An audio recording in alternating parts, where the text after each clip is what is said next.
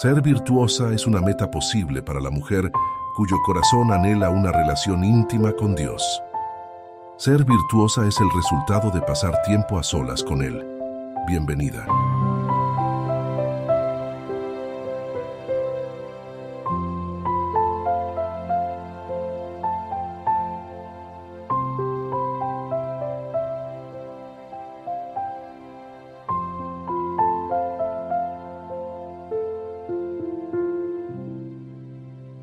Vivir en contradicción con la razón propia es el estado moral más intolerable. León Tolstoy. Hoy es sábado 10 de febrero. Hola, hola, ¿cómo estás? Buen día, buen día. Qué gusto poder saludarte en esta mañana feliz, en esta mañana especial, en este día santo y compartir juntas estos momentos de meditación. La conciencia tranquila es el título para hoy y nuestro texto bíblico se encuentra en Juan capítulo 3 versículo 20. Todos los que hacen lo malo odian la luz y no se acercan a ella para que no se descubra lo que están haciendo. Cuenta el teólogo y autor de numerosos libros Timothy Keller que un policía amigo suyo comenzó a tener un problema muy peculiar tras convertirse al cristianismo. Dentro de las decisiones que tomó para adoptar un estilo de vida basado en los principios del Evangelio, este hombre dejó de aceptar dinero por parte de los proxenetas que lo sobornaban para que les permitiera continuar con el negocio de la prostitución en determinadas calles.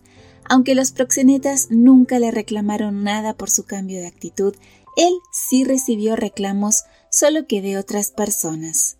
¿De quiénes? De los policías. Ten cuidado, le decían, porque nos estamos poniendo muy nerviosos. Si no aceptas sobornos, todos los demás quedamos en evidencia. Más te vale que sigas aceptando ese dinero y haciendo la vista gorda a las prostitutas. La situación no era nada fácil, desde luego.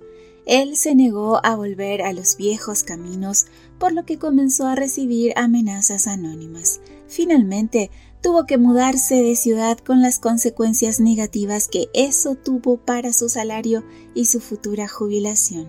Empezó de nuevo en todos los sentidos, pero esta vez con la conciencia tranquila. Mi conciencia tiene para mí más peso que la opinión de todo el mundo, dijo Cicerón. Y eso es lo que sucede con la persona que se ha convertido.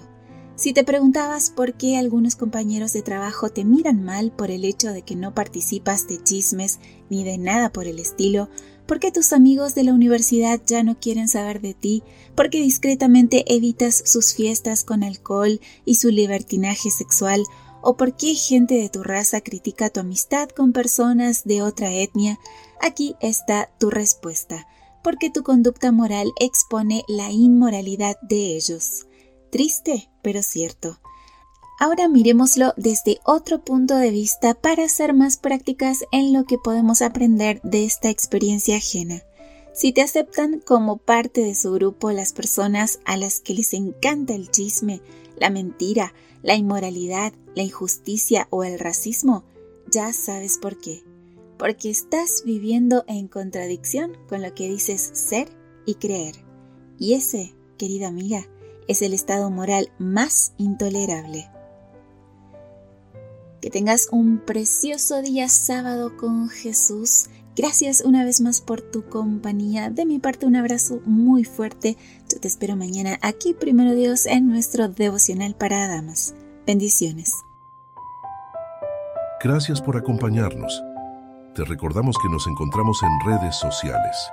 Estamos en Facebook, X e Instagram como Ministerio Evangelike.